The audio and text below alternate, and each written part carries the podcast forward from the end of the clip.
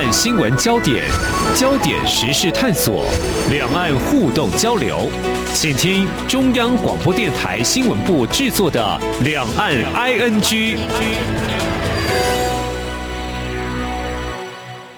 大家好，我是宛如。今天是九月十号，星期五。在这集节目，我们想跟大家来谈到的是，波兰政府呢捐赠给台湾四十万剂的 A Z 疫苗。这批疫苗呢，已经在九月五号顺利抵达了台湾。那这是继立陶宛、捷克还有斯洛伐克之后，捐助台湾疫苗的又一个欧洲国家。但是我们也看到啊，在这个礼拜有一个新闻，就是接续着，就是说呢，波兰的外长饶务六号在访问。立陶宛的一个联合记者会当中，文艺媒体提问提到说，波兰的立场很明确，我们承认一中政策，承认台湾是中国的一部分。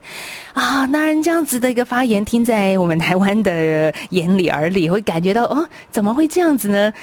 前。半段才说到他捐赠我们疫苗，结果紧接着又说他是认为我们是中国的一部分。台湾人民当然嗯觉得是我们不承认我们是中国的一部分。其实这件事情，我们的外交部也都发言了。那我们台湾的学者怎么样来分析这一件事呢？今天的节目访问到的是辅仁大学意大利语系系主任，同时也是外交及国际事务学程召集人张梦仁张主任。张主任你好。主持人好，好老师，我们看到这个波兰啊，这个国家，我我细数一下，他们才在一九九零年代挣脱共产党的政权啊，才脱离共产党，他应该对这样子的一个政权，对这样的一个背景体制、政治体制是有很深的一个体悟的。事实上，早期在一九八零年代，波兰内部有一个政党叫团结公联。这团结公联呢，它里面华勒沙是领导人。华勒沙当时带领着团结公联呢，他就已经有很明确的反攻立场。那波兰在一九九零年呢，挣脱苏联的枷锁；两千零四年呢，加入欧盟之后，加入北约，企图深化跟美国的关系，甚至呢，他还提供美国呢驻美军的基地。反共的立场呢，不下于其他国家。嗯，老师，您刚刚提到的华勒沙，他是波兰民主化之后的首任民选总统。那他同时也曾经来过台湾好几次，我记得我有这个印象。但是这个怎么看台湾跟波兰之间的关系呢？事实上，台湾跟波兰的关系持续深化中，无需呢去在意波兰外长的一席话。不过呢，我们当然要以官方的立场呢进行驳斥。如果我们再往前去看，今年呢一月二十三号的时候，波兰外长跟中国外长王王毅通话的时候，当时就已经有承诺过要奉行一中政策。对照几天前的发言呢，并无改变，只是我们要去想象一下，他挑在访问立陶宛以及刚赠送完台湾疫苗之后呢，选择跟中国表态，应该是想要堆高一些筹码呢，跟中国讨糖吃。那。波兰事实上，它是欧盟里面邻居基金呢获得补助最多的一个国家。可是近近年来呢，由于欧债危机，导致欧盟补助预算缩减，再加上波兰呢看到看到中国崛起之后呢，可以获得中资的机会，因此他把跟中国的经贸交往呢视为另一个发展的机会，特别是。我们谈到十七加一的机制跟“一带一路”呢，就是波兰呢，他想搭中国变车发展的契机。同时呢，中国也将中东欧的龙头呢，波兰呢，它视为一个非常重要的伙伴。只可惜这几年呢，运作下来，中国跟波兰的贸易赤字呢，反而加大了。如果以二零一七年还是二零一六年的经贸的数字来看的话呢？他们双方的预算大概三百三十亿美元，其中呢，波兰只是出口了二十五亿美元，所以有蛮严重的赤字。那这种严重的赤字呢，跟立陶宛、斯洛伐克的机遇呢如出一辙，让波兰呢有了一些疑虑。波兰总统跟总理呢，事实上在多次的公开场合就已经跟中国喊话，期盼中国呢要多进口波兰的产品跟他们的服务。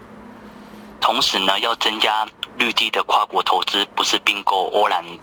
波兰的产业。那习近平跟王毅呢，他在近一两年，他也对波兰做出进口更多产品的承诺。那既然波兰呢需要投资跟经贸往来的话呢，那台湾根本就是一个很不错的选择。近几天呢，台湾人民为了波兰赠送的疫苗想报恩，所以他们纷纷打电话询问说波兰有哪些产品可以买。那波兰的驻台代表他也回应说，我们有什么啤酒啊，还有其他的产品啊。事实上，这就是两方呢热络往来的外交表现啊。哎，老师，您刚刚也提到立陶宛这一阵子以来，就是自从立陶宛捐赠给台湾疫苗之后啊，当然中国就非常的不满意了。那除了召回大使，就是也不允许立陶宛的大使在中国。那另外也有出经济的手段对立陶宛施压，所以我们经常可以看到中国对外的一个关系，呃，以商逼政啊。可是又很吊诡了，因为老师您说，除了立陶宛之外，波兰它其实跟中国之间是想要做紧密的经贸往来，可是对这些小国家哈，就相对中国来说是小国家的这些国家，并没有得到太大的利益啊。所以我个人推测，对波兰呢这次赠送台湾的疫苗呢，大概有有三个方面的考量。第一个呢，一来可以还台湾人情嘛，然后二来呢。可以试探性的促进跟台湾的经贸发展，嗯，因为台湾一定会报恩。相对地，他选择在立陶宛呢宣布奉行一个中国政策，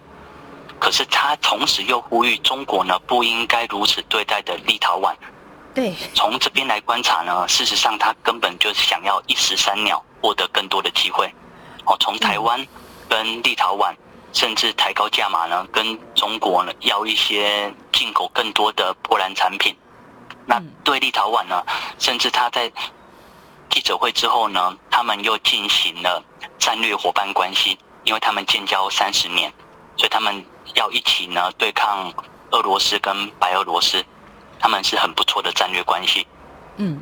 好，那对于。立这个波兰的外长饶务的一中发言，其实我们也看到台湾的官方外交部在七号做出了回应。他说呢，呃，外交部发言人说，经过查证，饶务的发言主要是针对欧盟各国纷纷开始检视与中国的关系，所以应记者的发问而重申波兰政府对两岸关系的一贯立场，这个政策方向并没有改变。而且呢，饶务也就是老师刚刚所说的，也在记者会上谴责中国对立陶宛的。施压就指出呢，中国的胁迫手段是不适当的，所以的确，一个国家它到底为什么说这些话？听其言，我们也要观其行。然后老师也刚刚说了，其实它是一石三鸟，可能是有这样子的一个方向。的确，这个哎，这个捐台湾疫苗，最近很多的国家都捐台湾疫苗，我们很感谢。说真的，但是他们要承受的压力也是颇大的啊。他们承受的压力。颇大，但我想他们应该是发现了台湾在民主的供应链里面呢，占据了一个非常重要的角色。所以，如果可以以捐赠疫苗的方式呢，跟台湾继续深化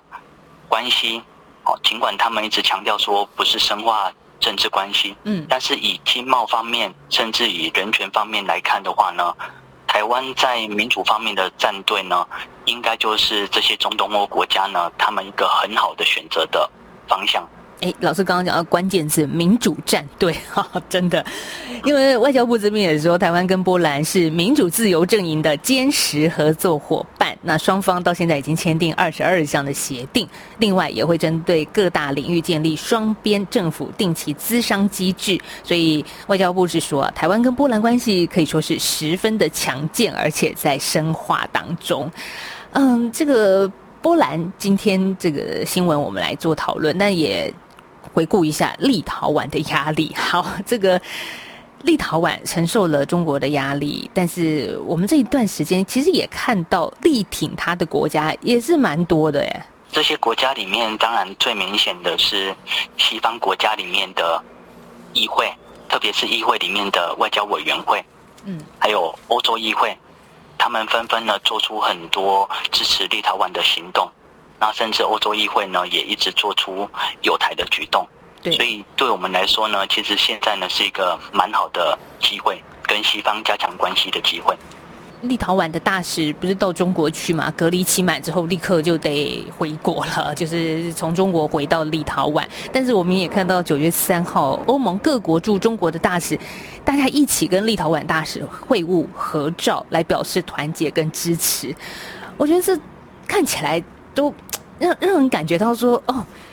原本我们可能会以为大家会对中国这个大国，不论是经济还是政治方面的施压而感到害怕畏惧，但是没有，每每个人的这个每个国家的反应，其实都还是蛮站在立陶宛这一边的。就是我觉得也是给这些所谓东欧的小国一些很重要的精神上的支持跟表态嘛。这个就是我强调的民主的涟漪呢，其实这个效应呢已经慢慢出现了。民主的涟漪效应出现，那我们可以这么说吗？就是中国在欧洲想要拓展，但是这一条路越来越不容易了。慢慢的，你可以看见涟漪产生的一个力量，但是我们能这么乐观吗？当然，跟欧盟的议会支持台湾，可是到目前为止呢，很多欧盟的成员国呢也不敢这么轻易的做表态。像刚刚我们谈论到前述的波兰呢，就是一个蛮明显的。成员国呢也不敢做出非常明确的表态，因此你要让他们说选择美国，或者是选择中国，甚至选择美国，就是跟等于是跟台湾站在一起呢？嗯，可可能需要有更大的外在刺激呢，才会让他们呢这么去做。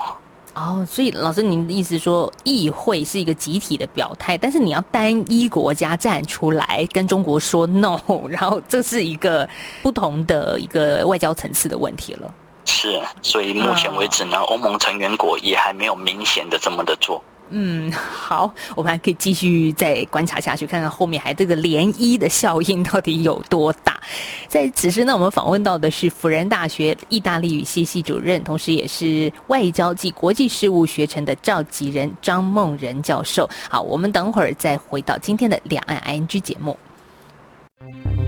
大家好，我是奥运柔道国手杨永伟。柔道就是精力善用，就跟防疫一样。重视细节，外出全程佩戴口罩，严于律己，注重卫生，勤洗双手，按部就班接种疫苗，提升保护力，遵守规定，落实各项防疫规范，请跟我一起团结抗疫，迎向胜利。台湾加油！有政府，请安心。以上广告由行政院与机关署提供。阳光就是阳光，成了我的翅膀。阳光就是阳光。生命自由飞翔，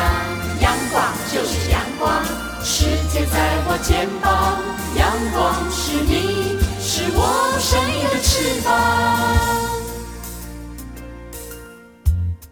继续回到两岸 NG，我是宛如。我们节目呢，在每个礼拜一到礼拜五的晚上六点到六点半播出。那在节目当中呢，我们不时会跟听众朋友讨论一下现在最夯的两岸新闻、一些国际局势。所以今天呢，我们节目访问到的是辅仁大学意大利语系的主任，同时也是外交及国际事务学程召集人张梦仁教授。好，老师，我们继续来谈哦，这个。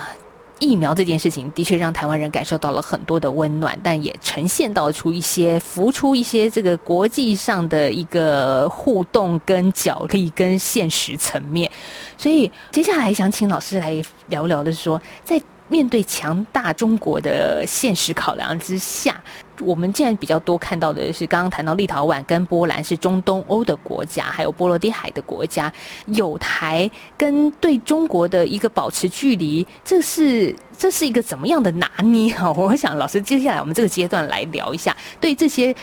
中东国家还有波罗的海国家，他们的考量跟现实里面隐藏的一些幕后的互动，嘿，有哪一些微妙之处啊？宜中跟青台呢，这两个。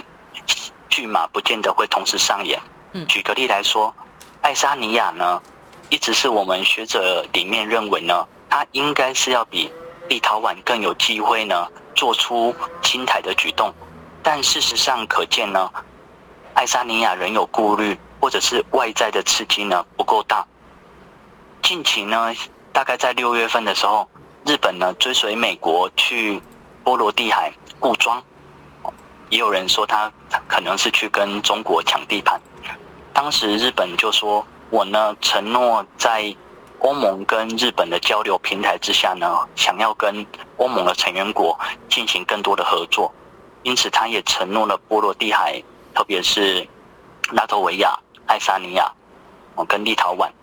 他们愿意呢跟出资，然后做一些基础建设，甚至在做更多的经贸的往来。那如果以另外一方面来看的话，如果波罗的海国家呢，他们跟随的是美国跟日本，嗯那另外一方跟美国、日本呢做拉扯的，肯定就是俄罗斯跟中国的关系。那我刚刚所说的外在刺激不够大，如果这时候呢，这些波罗的海国家陆续发现俄罗斯或者是中国的王军危害到他们的治安，那这或或多或少就可能会改变这些中东欧国家的外交考量，可能就会考虑跟美日呢再站得更近一点，然后来对抗俄罗斯跟中国。所以也要有另外一方的，一个是推力，一个是拉力，彼此看谁的关系，彼此的消长吗？但最近有一个好消息，大概在一个礼拜前，爱沙尼亚的女性的总理嗯，她就特别在欧盟内部呢，呼吁强调说，对于中国呢，欧盟要应该要有一个共同的政策。所以爱沙尼亚呢，他目前也站站站出来，可是是他们在他们欧盟的内部做呼吁了。我也看到，像中国的学者也谈到，中国必须对“一带一路”的一个发展，还有近期欧盟跟台湾的关系的提升，要严防啊，要也就是说，要调整一下中国在这个区域的政策。诶，所以老师这个意思是什么呢？中国也在紧张了。最近我们这位重量级的学者呢，他就发现到欧洲议会有台的举动呢越来越多，嗯，然后立陶宛的事件呢一次比一次的更为严重，因为两边在拉扯，所以他就担心之后呢，欧盟是不是会慢慢调调整对中的政策，这是他目前呢所观察所得到的顾虑。所以我们也在期待说，如果立陶宛的事件扩大，然后欧洲议会呢做出更多有台的举动，会不会间接造成对成员国的施压，然后让成员国呢有多一点点间接的举动也好，能够跟台湾呢进一步深化关系。这样子的一个状况之下，跟台湾深化关系，同时美国跟欧洲也看到了台湾在战略位置上的重要性，其实也是给予台湾一个很重要，就是凸显我们位置的一个机会。没错，所以台湾呢继续要坚持着价值，然后我们要把我们的科技呢跟经贸做好。我觉得，与其呢在担心我们的外交出问题呢，嗯我们先把我们自己的筹码给提高，这样让甚至美国、中国或者是欧洲呢都想拉拢我们，这应该才是我们最大的利益所在。诶，所以老师，现在我们讲到另外一个重点了，台湾这个时候我们的筹码是什么？我们可以端出什么大菜呢？以我个人的观察的话，现在欧盟呢，它支持的是多边主义，所以它没有很明确的说，我一定要是亲美，一定要去反中，它比较倾向于自主发展，包括他现在也在做他的半导体的自主链，他甚至还在阿富汗危机之后呢，他也在强调说，欧盟应该要有自主的欧洲军队，所以我个人观察，他是比较倾向于自主。不想要在美中之间选边，所以整体来说呢，事实上国家就是遵循着国家利益跟安全，还有考量到他们的地缘利益，做这些考量。那如果我们刚刚所说的国家利益、安全啊，还有地缘利益啊，中国如果跟欧盟呢出现了有冲突的话，甚至呢，中国对他们的经济利益呢减少的情况之下，因为现在中国的经济正在发展，他们的科技呢也正在发展，嗯。所以欧盟呢已经没有办法再像以前一样呢跟中国成为经济的互补，而反而是成为经济的竞争者。从德国呢就可以看出非常明显的，德国跟中国呢。现在中国在造车跟机器人方面呢，整个都追上来，所以未来呢，欧盟跟中国呢，应该会成为经济的竞争对手。所以，如果国家安全地缘利益有冲突，而且经济利益呢又没有办法获得很大的经济利益之下呢，我想他们一定会回到价值跟理念相同的国家。我们呢应该要跟这些国家呢变成一个团体，然后打团体战。未来呢，价值跟理念相同的国家呢，应该就会脱颖而出，会成为他们的选择，欧盟的选择，美国的选择，日本的选择。嗯价值跟理念大家一致，也就会走在一起。这也是我们所期待看到的，就是一个世界的局势的进步吧。因为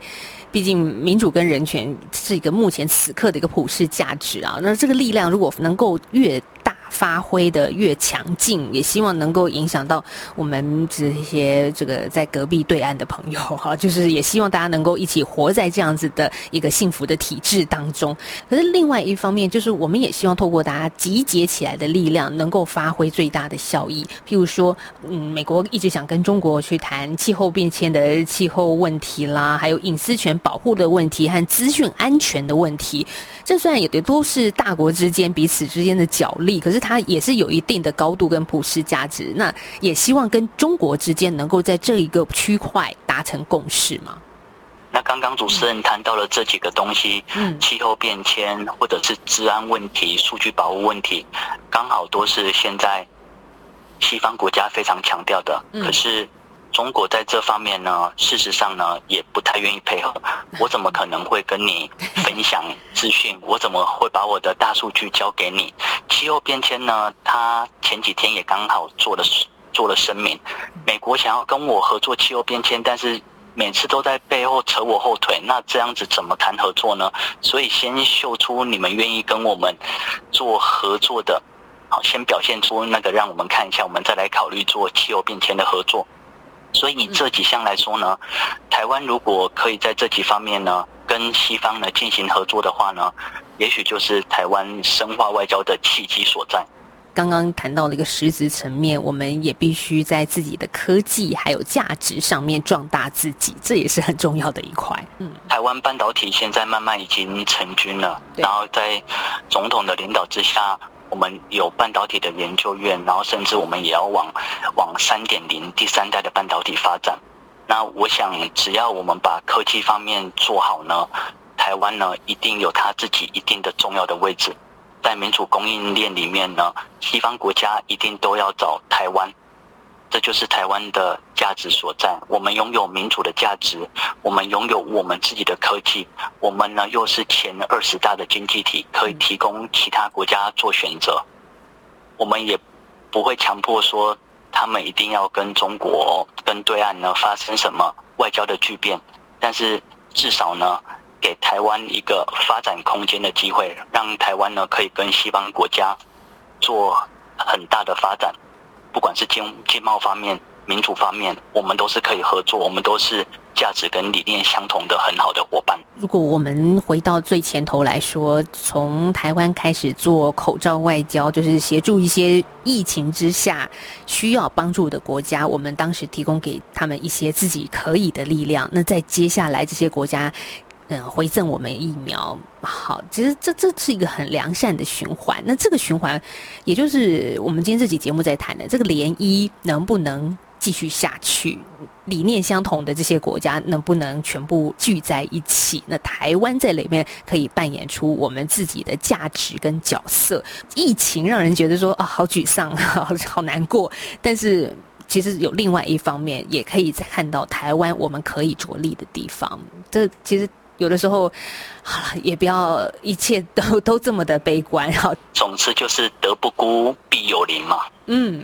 对，好，所以我们要继续把自己的德给保持着住。是。好，我们在今天访问到的是辅仁大学意大利系的系主任，同时也是外交及国际事务学程的召集人张梦仁老师。谢谢张老师今天跟我们的连线分享，谢谢。谢谢主持人，谢谢听众。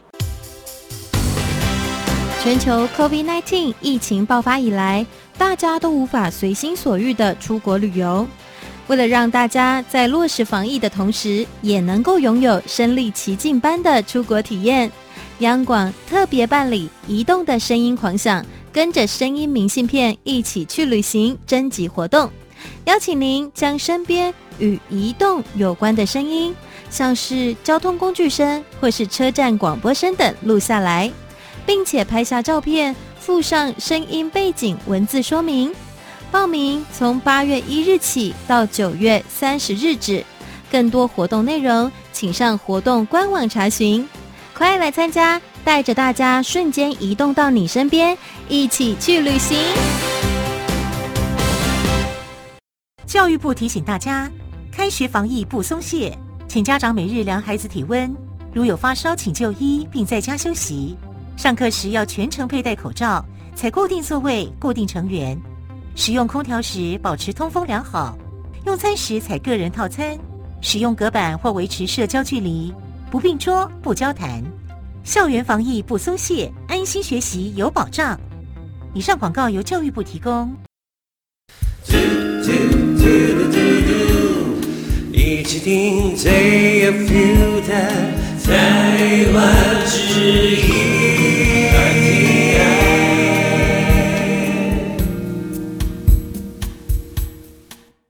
哦，最后还是有一点点时间，我们要进行一个这个得奖者公布的一个阶段了哦。怎么说呢？我们在上个星期五开放现场的口音。特别是两 ING 跟港式大排档联手所举办的一个扣印赠奖活动，想跟听众朋友谈谈您疫情下的生活啊。上礼拜五晚，我记得有非常非常多的听众朋友共襄盛举啊，所以今天呢，礼拜五同样一个礼拜五，我们一个礼拜之后呢，就是要公布中奖者名单，当中有三份。台北故宫的精美纪念邮册这个奖项呢，总共有三位听众朋友，我们来现在公布是哪三位啊？好，首先是浙江的王听友。柬埔寨的赖听友，还有辽宁的曹听友，好，恭喜这三位幸运的听众朋友可以得到台北故宫精美纪念邮册。哇，这个邮册真的做的非常的精致，是精装本哈，所以非常恭喜以上三位听众朋友。好，那在接下来就是参加奖的部分了。只要您有参与我们上个星期的扣印，而且有火速赶快的把您的一些基本资料传给这个节目的话呢，您都可以得到参加奖。其实这数量也是非常有限的。参加奖呢，也是台湾的邮票一份。这邮票呢，虽然没有像刚刚那前三份的精装本这么精美了，但是也是很漂亮的台湾的邮票卡。好，总共有七位幸运的朋友，我现在在这边公布。首先，获奖者是上海市的朱听友、河北的宋听友、湖南徐听友、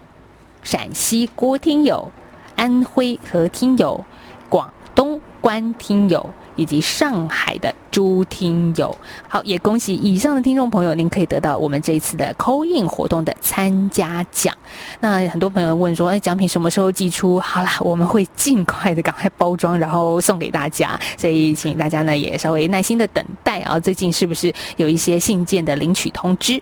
那如果呢，您对我们的节目有任何的想法，或者是听完节目的建议的话呢，也欢迎大家可以随时，不是只有扣印的时候来跟我们做互动。我们的电子邮件信箱就是 i n g at r t i 点 o r g 点 t w。那另外呢，还有一些是用手写信件的听众朋友，也非常的欢迎，也很期待，因为很久没有收到手写的信件了。您可以来信寄到台湾台北市北安路北边的北安全的安北安路五十五号，两岸 i n g 节目收就可以了。好，今天节目就进行到这了。最后提醒大家，现在在台湾呢，我们 Delta 病毒这个变种病毒是来势汹汹啊，所以周末还是待在家最安全，待在家最好。好，祝福大家有一个愉快、平安、健康的周末假期。我们下礼拜一再继续聊喽，拜拜。